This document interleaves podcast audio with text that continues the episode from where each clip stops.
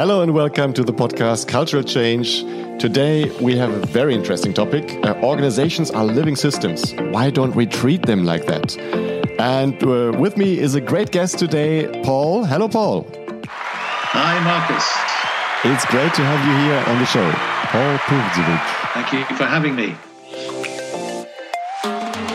So let's go into the topic right away. Um, but before we do that, um, we have a little bit of an introduction of yourself, Paul, if that's okay.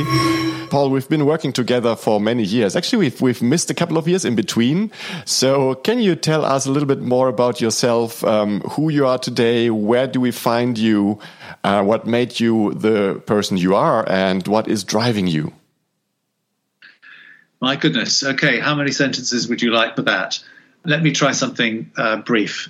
So you and I knew each other. We worked together quite intensively a few years ago, uh, which was really enjoyable, and I it was a very creative experience. Um, I think that what that revealed in me that work was um, a real passion, desire, and you know renewed my interest in working with with teams, uh, doing that creatively, also including outdoors. We went mushroom picking together, didn't we? Close to your close to your home. Yes. That tells you a little bit more about me as well. Um, I've been an environmentalist all my life, passionate uh, about bringing that into my work with organisations and somehow bringing that together with uh, with human development. And I found a wonderful confluence um, in those two things a few years ago when I went to train in the US with a bunch of people called Regenesis Group and now I call myself a regenerative practitioner as well as a systemic consultant in organizations. And I live in Bath, a beautiful city in the west of England. Uh, and I can see just out of my window there the tops of the hills outside the city. And that's wonderful. It's inspiring. And, um, and at the moment, I'm bathed in sunlight. So that's where I am. And, uh, and it's really nice to be with you. Beautiful. And uh, we'll probably touch upon some of your experiences uh, a little bit later on as well. And uh, to start the topic off, um, the living system is, of course, fitting very well into what you just said um, about making sure the world um, is a better place to be uh, also in the future. Um, and to start with the living system logic, um, I was, of course, organizations are living systems somehow, um, and and culture is is an uh, expression of that being alive right? There's there's no um, culture without being alive, and I want to give you a very um, concrete example, a very tangible example of a um, um an experience that I felt uh, was was quite intriguing, and um, I still can't explain it, but maybe you can help me. Um, you know, three times in my life, I've done a very similar program for a similar organization, similar size, similar industry, um, similar type of um, problem statement on strategy and so on. And uh, I was doing something we call a productivity improvement. Um, this sounds a bit more mechanical as it actually is because it's a lot about um, changing the mindset and, and becoming more mindful about what the organization needs and, and uh, what it has today and taking away the waste, um, you know, the, the, elements of, of lean in there, um, but also empowering people empowering teams uh, to become more self-sustained and self-organized, um, and so on and so forth. And the funny thing is, I tried this program three times in these similar organizations, and it landed completely differently. And let's just pick this example of the mushroom picking. This was actually together. We were we were um, going into the forest to basically have a little bit of an exercise of um, mindfulness but at the same time pick the mushrooms for our lunch. So I was just combining these two. And um, the mindfulness part was a, was a very nice one because if you're in the forest, you see trees, right?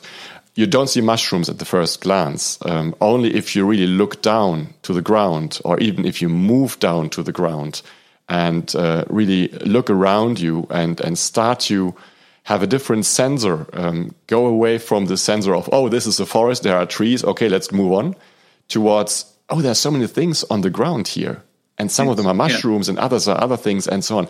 So this team that we were doing it together um, felt very well with this notion of, you know, getting down to the ground, um, getting the hands dirty, uh, literally in this case, um, and really searching for mushrooms, picking them, checking them whether the right ones, etc., etc I was trying it with another team um, a few years later, and they were they were okay, but they were more looking at okay, how many mushrooms did we find? Uh, who found most of them? Uh, who found the right ones, and so on.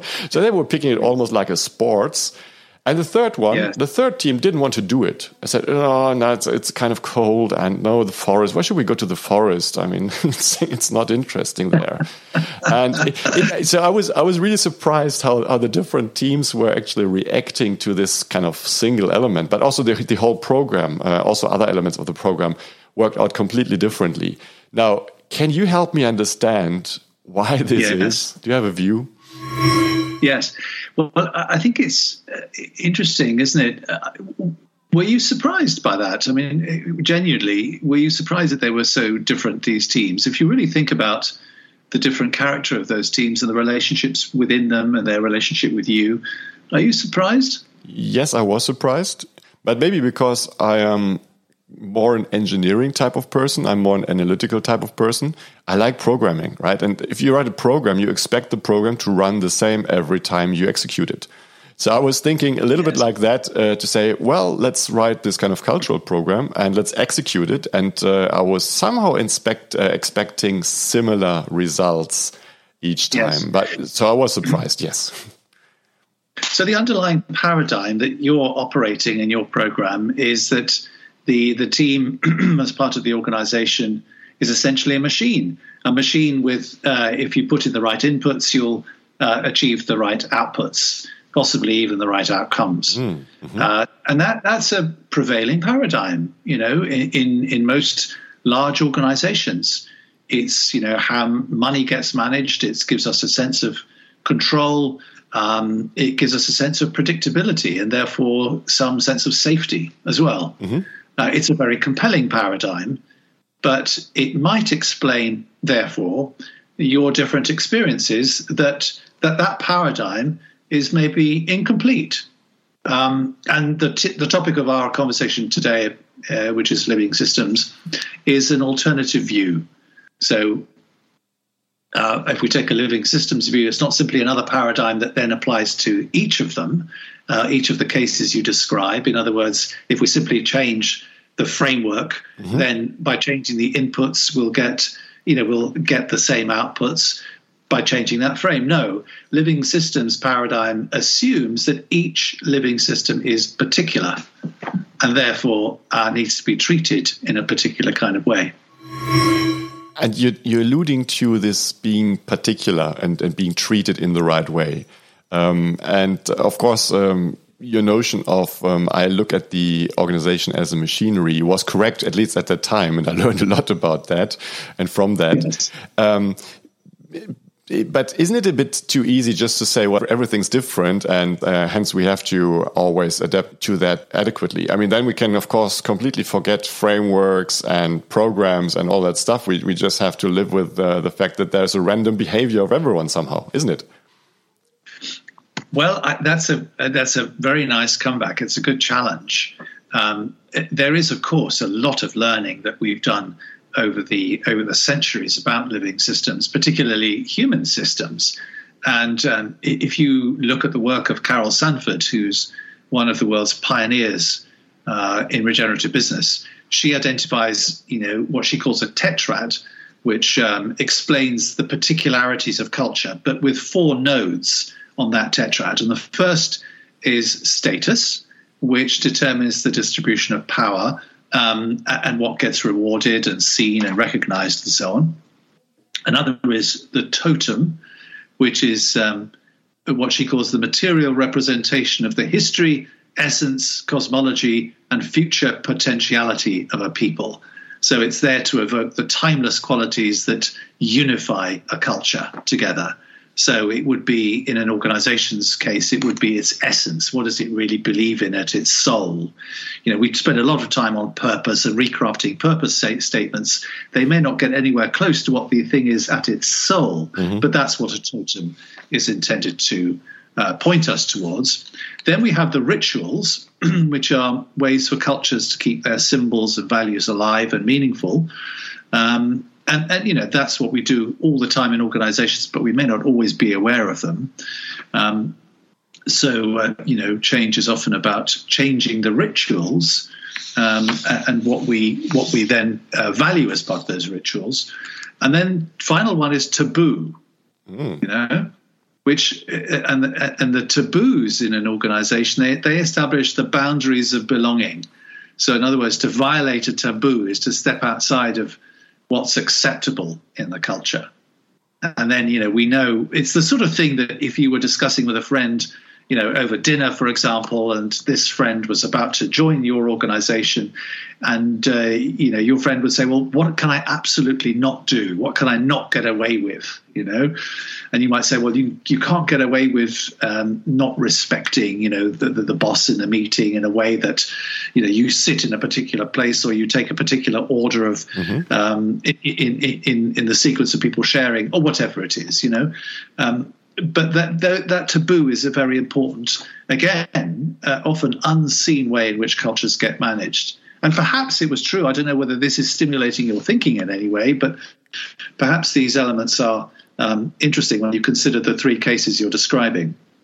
Yeah, indeed. Uh, I mean, looking at status, totem, rituals, and, and taboos, um, there are quite different characteristics of the three organizations, I must say. Um, particularly, I think the totem, which is also a little bit like the, the heritage or the um, the history. Maybe just to illustrate that, what I, what I mean with that, uh, one of these organizations was a very um, successful organization, and especially the IT department had almost like everything they needed.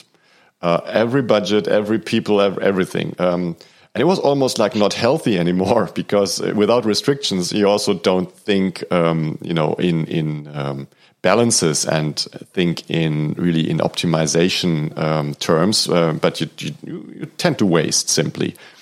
Um, knowing that, it was not a very difficult thing to say. We now need to restrict ourselves a little bit. So just giving a budget that everyone, of course, has, but just restricting the budget or the growth of the, of the budget was, um, first of all, an intervention that landed with them almost like a taboo. Right. But it was fine because we all realized um, having just as much money as you wanted is not good. It was treated as a very positive intervention to have a little bit of a budget restraint. Two organizations later, a couple of years later, I've come to an organization which has been for 10 years um, stripped down by cost, by people, by skills, by everything, has been treated like, you know, like a thing, really. And um, this organization, when, when talking about the budget, they all looked at me with fearful eyes and said, Oh my God, this new guy will just cut the budget again. And yes. Well, they, they were, they're almost like suffering from the thought already. And in this context, just saying, okay, let's let's restrict the budget a little bit, uh, was exactly the wrong thing. So I, I didn't do it, uh, obviously, in this case. But the, I think this is the totem logic, right? That that tells us, yes, there is there is every organization has an history, and respect that history and understand where they're coming from and what their driving forces in the past were, because you cannot simply turn around and say, well, let's now move 90 degrees in the other angle or even 180 degrees in the other angle. That just won't work. Is that what you mean by it? Hmm. In part, I think that's true. There may be other uh, things going on uh, between those two examples you've you've shared. Um, what strikes me just immediately about the, the second one is that, in a way, while taboo establishes the boundaries of belonging, um, in a way, you cutting or, or, or even the, the, the, conversation about cutting the budget uh, threatens people's very sense of belonging. Mm. So the very existence of the culture itself is threatened. It can atomize, shatter, because people are so fearful that you know uh, that you're reaching. They found that they their perception was that you were reaching the edge as an organization of what was possible. Mm-hmm. Uh, so you know it might be you might be at the edge of sort of the existence uh, uh, question really yeah. in that second case. Uh, so perhaps it's less about the totem uh, and more about an existential question. Um, whereas the first one, as you say, the totem question is very much seems very much there about privilege, mm-hmm. Um, a sense of ease. You know, maybe that's the history that they've that they've come from as an organisation. That they were started up with a you know, nice big, uh, you know, sum of money which established them and which uh, has never been changed, and that then becomes part of how the organisation assumes uh, we will continue into the future. Mm-hmm. And the funny thing is, it, it, was not treated as a as a budget cut logic, but it was more um, regarded as a healthy way to manage um, expectations better and a healthy way to also manage ourselves, our people uh, better. Because if you if you if you can do many things, you will do many things, and you're completely overwhelmed by the by the number of tasks you have. And I don't know if you remember, we had one of these prioritization sessions with the with the team at that time, and uh, you were there as a coach. And I remember that uh, people were putting, you know, hundreds of points on the on the wall that they had to do as a top priority. And we were looking at and just staring at it for minutes, saying nothing, and, and just recognizing this is so much, too much. and we needed to to cut that down. But this was a this was a very intense moment of being together as one team and realizing how helpful it could be to prioritize and to cut things down. And and by the way, we we did it in a way that it brought ourselves together because we found the essence of of what we were there for is to actually focus on a couple of things and really get things done. So we came back to the organization and said we we we must cut the cost not because, you know, we don't have the money, but because we want to do a better job. Interesting, isn't it? And what was the essence we got to, do you think? What was it that we touched into that was at the heart of what the organization was about so that you could go back and deliver that message successfully? I think the organization was completely overwhelmed by um, um, yeah, trying to deliver more or eat more than they could chew. Right? Yeah. It's, it's if you think about a living system. Actually, this I like this picture now of a living system. Uh, yeah, if if if the lions have a mammoth uh, just you know in, in front of them, um, they might be inclined to eat it all. But is this is just not possible? At least not in a in a short time frame. So we had to realize no, it's fine to cut a slice of the mammoth and um, you know eat it, eat it well, digest it well, and then come back to it um, to the, the next mammoth maybe to uh, to hunt after. Yes. And what was? I mean, that's a it's a, a very um, a very interesting very interesting image. um, what um, what was it about? What the image you're describing there that tells us something about the nature of the organisation?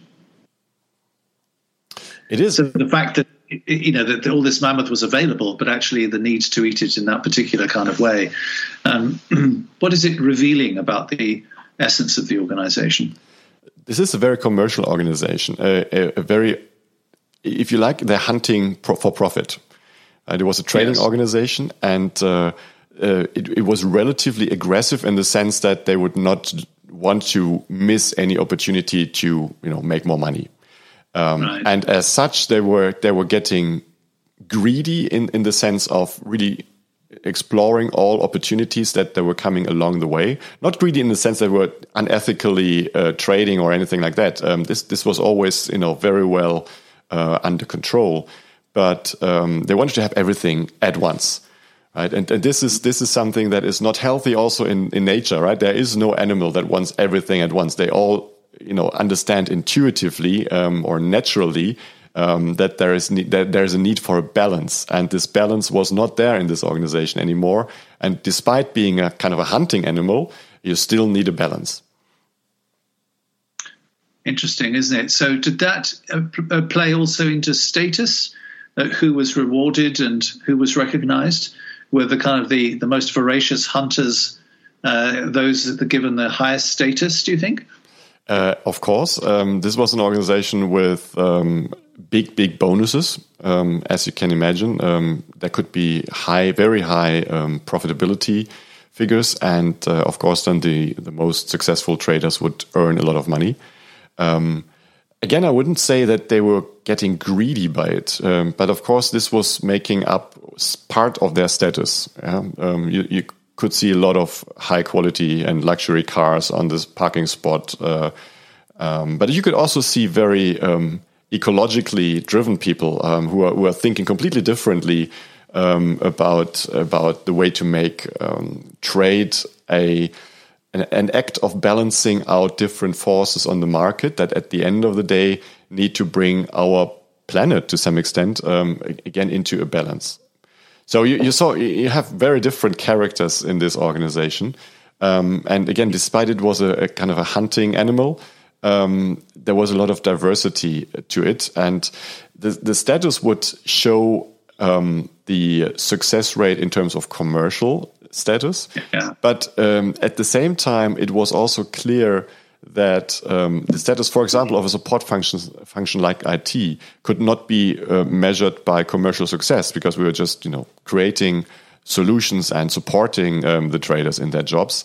Um, so there was always this kind of um, bifocal way of looking at incentive systems and so on um, to not only look at the commercial side alone, but also look at quality, speed, um, it, to some extent, sustainability of how this is delivered, um, both in terms of IT, but also other support functions like controlling, risk management, HR, etc., etc. So I think what you're describing, Marcus, is in a way the moderating effect that these uh, four elements have on each other as part of uh, you know enabling a, a, culture to thrive and survive that may be the totem which is that you know the high regard for financial success and the desire for continuing that success into the future that then uh, what you were able to do coming back to say look you know we need to prioritize if we want to keep that totem alive, but that might mean moderating the the status uh, of, of uh, you know some of these big players out there who want to get everything at once and be awarded their high bonuses and so on. So it may be that there are these moderating effects. I don't know whether that um, makes any sense in any kind of way. It does, and uh, actually, what you're appealing to is, is obviously to look at these four elements um, and and really check out the organization status, totem, rituals, and taboo. Where do we stand? Um, yeah. Or also, where where have we come from? Um, because it's like you know, big organizations are like tankers, right? You cannot just steer them from one direction to the other in you know from one minute to the other, and uh, so you have to respect where the current culture is and um, helping um, by taking it down into these uh, four elements, I think is is quite a good practice. Now, I wonder if if if I'm now a practitioner and you um, you were supporting me, and I, I, would have to I don't know digitize my business. Um, yes. What would you recommend to me to understand what is possible in terms of you know strategy and so on? Because strategy only works on top of a culture which is adequate for it, right? Uh, a living creature can only do what the DNA allows them to do, right? So, uh, in terms of organizations, how do I find yeah. the boundaries, the limitations, um, and the status quo of my organization to be able to maybe shape the strategy in a way that it fits to the organization? What would you recommend to me? Well, it, that's a very interesting question, isn't it? I'm sure it's one that preoccupies most senior leaders like yourself in, in organizations all of the time, I, mm-hmm. I would have thought. Mm-hmm. Um, I think the starting point um, for me would be to um, really ask whether the strategy is the uh, sorry whether digitization is the end point or whether we see it really as a tool. In other words uh, as an instrument in order to enable the the organization to evolve to the next level. Mm-hmm. That would be getting us in towards this kind of living systems thinking. You know, if we see life as dynamic and constantly changing and evolving, which is kind of scary in an organizational context, you know, because of the unpredictability, we think the disruption always happens outside. We don't like it happening on the inside. But if we're a living system, then we mm-hmm. accept it everywhere, right? Um, so if we see um, the world changing and digitization is one of the ways in which we can respond, I, I stress one of the ways in which we, we, can respond. The first is to ask, you know, what is the stimulus that's uh, to which the answer is digitization? You know, what is going on in the environment? Mm-hmm. And, and, and what does it ask of the essence of the organization to go back to the totem, if you like, um, and and to ask, well, what are we being called to become? You know, what are we being called to evolve into? given what we uniquely can do in this uh, in, in, this market or and on this planet you know so that's i guess where I, I would start the conversation to try to slow things down um, maybe step away from the question of digitization and strategy and culture but really ask these more fundamental questions mm-hmm. uh, to be able to understand the landscape a little more and for us to then, uh, you know, to feel into what is our, you know, passion allied to what the organization can do, such that we can then respond and then ask the question is digitization the right response mm-hmm. that's a very good question and it was triggering a thought about evolution uh, in my in my mind now now if darwin would look at our organizations as living creatures or as, as living systems um, and would link that to um, the the evolutionary theory um, that things are progressing, um, I would see two antipodes of thoughts that somehow need to get into balance. One is uh, the one we described earlier. A culture or organization has a culture. It is just there. You cannot just you know turn it around and say, okay, from tomorrow on we have a different culture. Um, so there are certain limitations and certain factors that the organization can do. On the other hand, evolution might force us into something different um, because the the uh, you know environmental factors are changing, and uh, maybe it was uh, to to some extent a false statement or false argument to say, well, everyone is doing digitization, so we have to do digitization as well. um, right. But maybe the people are doing digitization because um, things are getting faster or things are getting more individual or uh, whatever it is, um, or cheaper or so. Um, it's the underlying forces that would make the um, um the, the, right um, trigger point for a thinking. Okay, if we have to adapt to environmental factors on the one hand side, but we have a certain culture on the other, how can we bring these two together? Is is that what you're you're referring to? Yeah, it's as though we're talking a little bit as though culture is somehow um, detached from uh, the organization itself, the organization and its culture. Um, the organization is its culture. Yeah.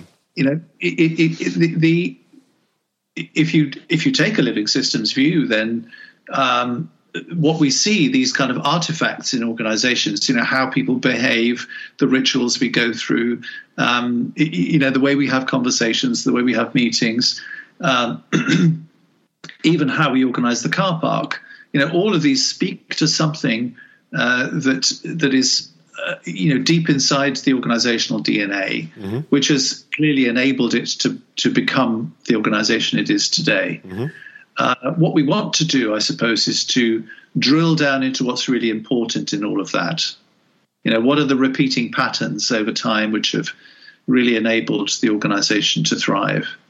Um, and then, as I say, then the question really, is from that place and from what that organization uh, can now do in the world from that you know essence from the value it can add uh, in this particular current context what does it need to do in order to be viable in order to, to survive uh, to be vital to keep uh, the inspiration for coming into work and doing the work keep uh, keep that going and also to have the capacity to evolve Mm-hmm. And if digitization is one of the ways in which that, you know, to be able to stay viable, for example, then of course that needs to be considered. Mm-hmm. But all of those three elements need to be considered together. Yeah. Um, for the future.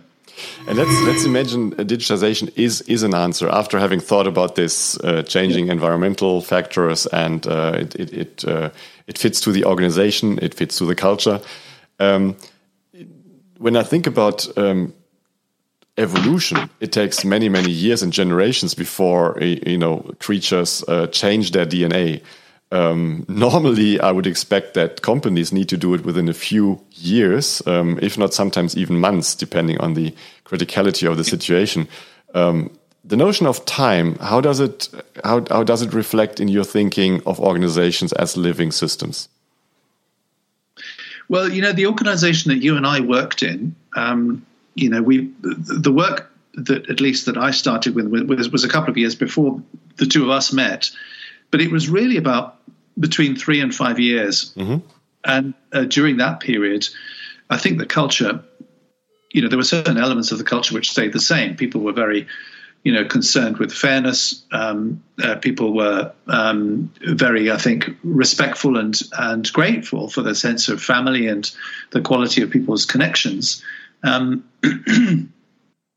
but other aspects really did change. You know, the, the notion that we would be this oil tanker that would sail, um, and it's an unfortunate metaphor given climate change, of course, but yes. but that we would, you know, that we would continue on this course forever, and we would have steady jobs all the way to retirement, and our, you know, we could pay for our children's schools, and that would all be predictable. Mm-hmm. I think the tolerance of of change for that. Uh, uh, you know, being a, and moving to a completely different reality. That's what you know our work together enabled um, in the organization, and such that you know you were the fastest IPO in German history, I think, when when you split the organization into two, uh, which was I don't think would have happened without the kind of deep questioning about who we are, what culture we really uh, need, and, and and but also that being rooted in the essence of the organization, uh, such that all of that was considered in the change process. Yeah. And it's very seldom that uh, it's really considered all uh, all at the same time, right? Um, normally, we, we just consider things like the, the formal environment. Um, maybe you call it the rituals. Um, the more formalistic ones, processes, systems, um, procedures, uh, rules, compliance rules, etc., etc. That is usually being considered when when talking about change, and sometimes, in, at least in, to some extent, um, upskilling, skill development but um, it, it, never the mindset development, right? I've never heard about anyone saying, "Okay, how, how do we um, how do we do the mindset training?" It's not possible, right? It, it's coming uh, with certain interventions. It's coming with, uh, with, with with time, and I agree with you that yeah. some of the things actually can be done faster, and others uh, take more time. But even if it takes more time, it needs to be considered, and quite often it's just neglected, right?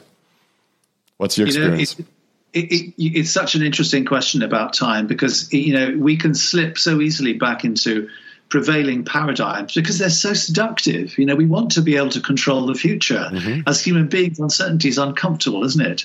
You know, so the question about time is okay, fine. You know, you want to work with us for how long will it take for us to get from A to B? Mm-hmm. And sometimes that simply isn't. It, it isn't possible to predict that, is it? you know, exactly as you're saying, you know, uh, evolution takes takes time, and, and each organism, each living system takes a, a different amount of time to evolve to uh, to its next, you know, its next level. Yeah, and it's it's a quite interesting topic that you know um, touching as well. If if it takes time, um, I mean, first question is how much time does it take? Um, are we giving ourselves enough time uh, to make it happen?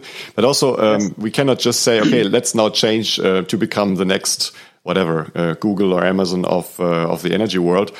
Um, and let's lean back and, and wait until it happens. Um, it's not a Netflix series that just you know evolves automatically, right? We have to do something. And uh, right. what I was just trying to think about is this notion of living systems and this notion of evolution. Uh, usually, evolution goes in uh, with experiments, with you know individual DNA elements just flip, and all of a sudden you have certain new capabilities, or the old ones are gone. And um, this notion of experimenting, how important is it to um, give yourself the time for an experiment and really to reflect upon whether it was successful or not and change it if required, etc. You know, it's really interesting. In preparation for our conversation, I wasn't sure exactly where it was going to go, but I, I found myself suddenly intrigued by the question um, why is photosynthesis so uh, inefficient? Do you know how? Uh, do you know how inefficient it is? No. What would you guess? What percentage? Um, 25%? 5%. Right? You think about the billions of years that plants have been on this planet. What would be the reason, and I don't have the answer to this question, that photosynthesis is so inefficient? So think of how evolution has worked in, in the various experiments that are presented to it because of the changing circumstances all the time. New species, you know, of plants arriving, uh, climate, violent climate changes over that period of time. think about how plants have evolved. why on earth is photosynthesis just 5% efficient? We simply don't know. No. And that, presumably, evolution is still going on. What we're trying to do, of course, is we're trying to hack photosynthesis to make it more efficient. Fair enough. No, but of course, I don't have the answer to the photosynthesis question. But um, it, the, the, good news for us humans is that we could be maybe faster with our type of uh, evolution, if you like. Because if I'm looking at photovoltaic um, technologies, um, we are at 20, 21, 22% at the moment, and we're, we're moving towards a 30%. So it seems that we have, uh, you know, taken taken a good leapfrog forward. Um, no, but apart from from that, uh, a little bit funny notion, I, I, I, think there are elements that that can be sped up, right? Um, uh, but we need to be careful that we that we don't uh, take the same speed everywhere and, and just believe changing processes must be as simple as changing mindsets or, or cultural elements. It's not. No, absolutely, and you know, if you just to briefly finish the photosynthesis thing, uh, what we know is that plants can experience, you know, spikes in electrical energy which are dangerous for them. Mm. So one of the hypotheses is that, um, you know, it is an evolutionary uh, benefit to, for, for it to be inefficient because actually it protects the whole of the plant. If we take solar panels, what we've done is we've isolated a simple transaction between solar energy yeah. was you know hitting the earth and then electricity coming out the other end so we have a uh, as you say a very simple process which doesn't look at the whole it isn't part of a, a larger organi- organism Mm-hmm. So, you know, if, if solar panels were to look at themselves as part of a wider system, then we'd ask the question, you know, where do the materials come from, and how much energy is being used, and what is the impact on the on on the global ecosystem of creating these solar panels, and is that sustainable? That becomes a different question put in a living systems frame. Yeah, that's a that's a very fair question. Um, but the funny thing is, um, I just realized that you used um, the mechanical, the machine um, KPIs of efficiency um, on, a, on a living system. Hey, Paul, you shouldn't do that, isn't it? No, or let's put it the other way around. I'm pretty sure that this 5% of uh, efficiency also have a 95% of other things that we might not even be aware of. Maybe communication to other plants or, you know, maybe uh, taking the CO2 out of the, um, out of the air and many, many other things that, that we don't see potentially. So um, it's it's a good notion of always going back and say, okay, let's let's leave all these KPI bullshit away and let's let's think uh, for a minute about living systems and, and how they are and, uh, and and what they are. Um, and yeah, maybe back to your point of experiments. Yes, you know, please. It's basically saying we don't we don't know, and and you know the, the best science isn't about certainty; it's about doubt because you keep you keep inquiring. You know, what else do we not know? What are the other questions this raises? And so, scientific inquiry, in a way, is is absolutely congruent with living systems thinking in that sense. Mm-hmm. And maybe one more thought that was just coming to my mind. I mean, in, in many cases, when you, um, as an as an you know, commercial organization, when you're doing change, you introduce new stuff. You introduce new trainings, new processes, new products, new new everything. Um, but isn't this always introducing, not requiring at the same time to also bury something, to stop something, to um, uh, make something less important also to, to, i mean yes the status the totem the rituals the taboos uh, also have to change them and some of them have to disappear right? So aren't we doing too much birth and not giving enough space for for death well, again, I think that's a very, very important point. You know, um, if if we look now at the kind of macroeconomic picture that the world is, you know, confronting, which is a, a world without fossil fuels, um, it, you know, in, in a few short years, then there are lots of things that are going to be lost as a result of that. Not just employment, but all the cultures that have been created around uh, you know how these fossil fuels are dug up from the ground. You'll know, being you know being German, you know, and, and sitting near the, the Ruhr region, you know, the cultures of those mining villages. They're completely constructed around the act of mining coal and all the rituals that have built up around that.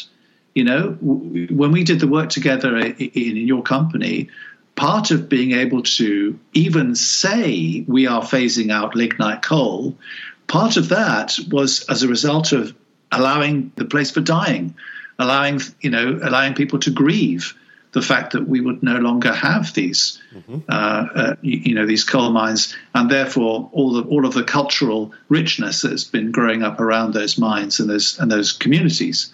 So I think you're absolutely right. It, it requires a lot of attention to that.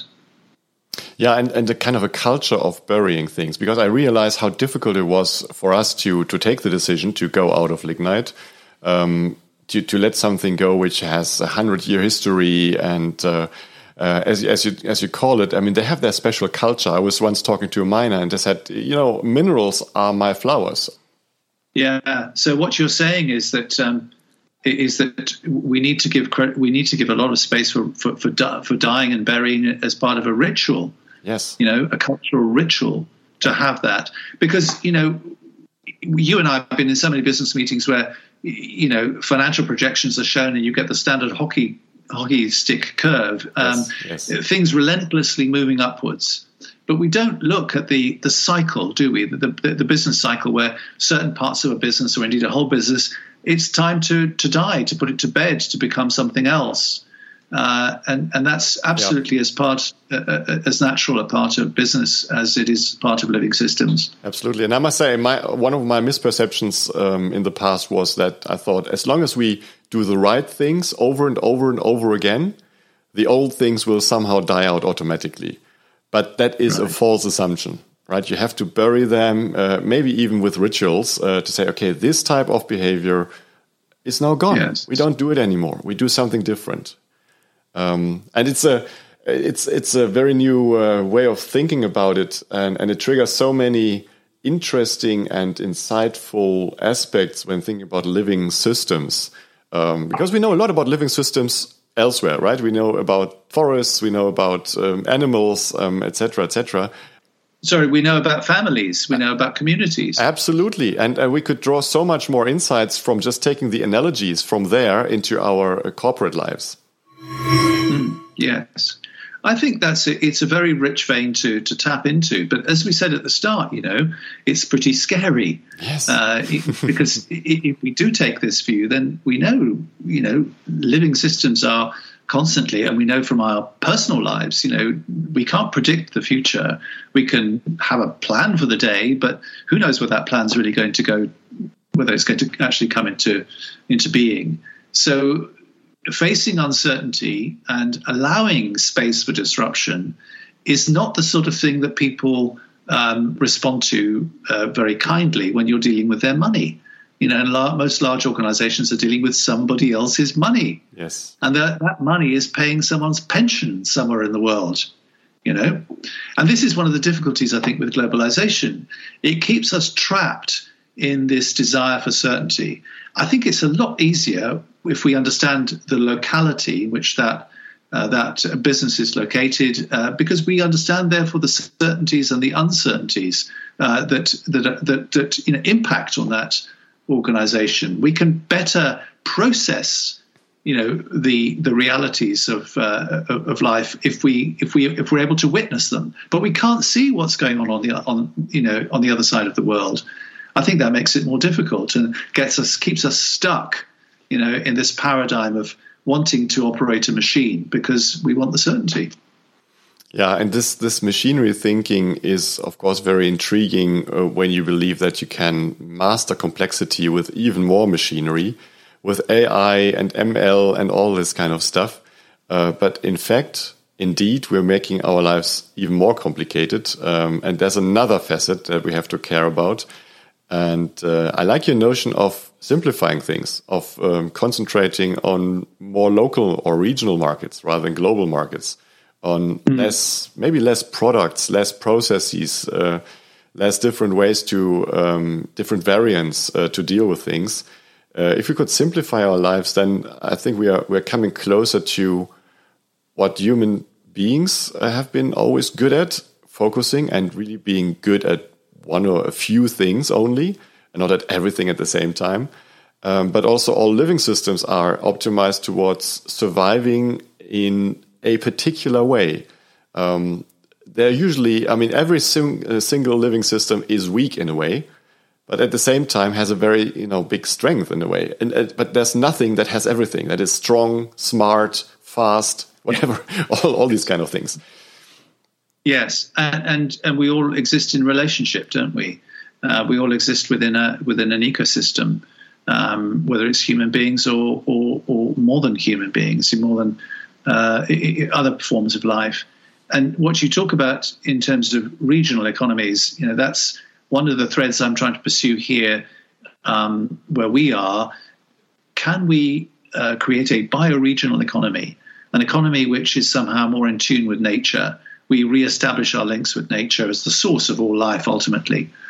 Um, and can that economy, um, because it's more localized, can it uh, really strengthen our relationships together, therefore make us more resilient in the face of what is to come, uh, but uh, also more interdependent, so that we help and care for each other more in, in, in the face of what's to come. Uh, and so that, but it, it also draws from this living systems idea that that this, the ecosystems are particular that you know a watershed here is different to a watershed where you're sitting. Mm-hmm. Uh, it has different ecology. It has, uh, you know, it's come into being in a different kind of way through a different geology, different soils, and so on, and therefore has a different potential to evolve into something else. And so, can we put ourselves into in service of of the land, of the earth, in such a way that also helps our evolution, so that we co-evolve mm-hmm. in our locality with nature? and business then kind of comes out of that. Yeah. Uh, you know, uh, emerges locally uh, from that renewed relationship. That's that's very interesting, isn't it? Um, it's not only a question of the internal organization, culture, as a living system, but we are part, of course, um, of an of an overall environment. I mean, who wouldn't know that today? But uh, are we taking the right conclusions? Are we taking the conclusions to really fit back into our environment um, as it is natural? Um, yes. I'm not sure whether we are taking these conclusions, but that would actually, that's a very far reaching discussion that would probably merit another podcast with you, Paul. yeah. so we would then maybe come to a kind of a quintessence. Um, maybe you can express in, in one or two sentences um, what was the most important insight or learning well, I think I, I think what I'm thinking about is the quality of our connection and and the and, and the potential that's in our dialogue. Um, and what I've taken from it so far, I think, is a confirmation that some of the questions i have been sitting with for the last couple of years feel like uh, important questions. Mm. You know, both in terms of how we organize our economy, but also you know how we behave in our organizations and what we can expect from our organizations and perhaps at the heart of it a challenge to the globalized form mm. of capitalism that we currently have and you know what what is the potential for reorganizing that on a more local level mm-hmm. wow. so those are the things that are with me um, but I've, I've really enjoyed the conversation, I've enjoyed the conversation as well. And I must confess that I was looking a little bit more mechanically onto the world. But I must say that um, with this notion of living systems, I will probably never look at an organization the same way I looked before. So thank you for that, Paul. Uh, you really opened my eyes in that perspective. That was really helpful. And yeah, let's let's have uh, another chat uh, about um, the implications of that. What does it mean for our economy? Lovely let's do that. I look forward to it. Thanks for having me on. Thanks a lot. And that uh, brings us uh, to the end of this podcast. Um, maybe a final word of yourself. Um, how do you feel right now? Just one word? Energized. Energized. What else do we want out of these podcasts, right? I mean, I feel as well energized and of much more insight than I had before. Thanks, Paul. Thanks a lot for that. Have a good day and stay healthy. Thank you. You too. Thank you.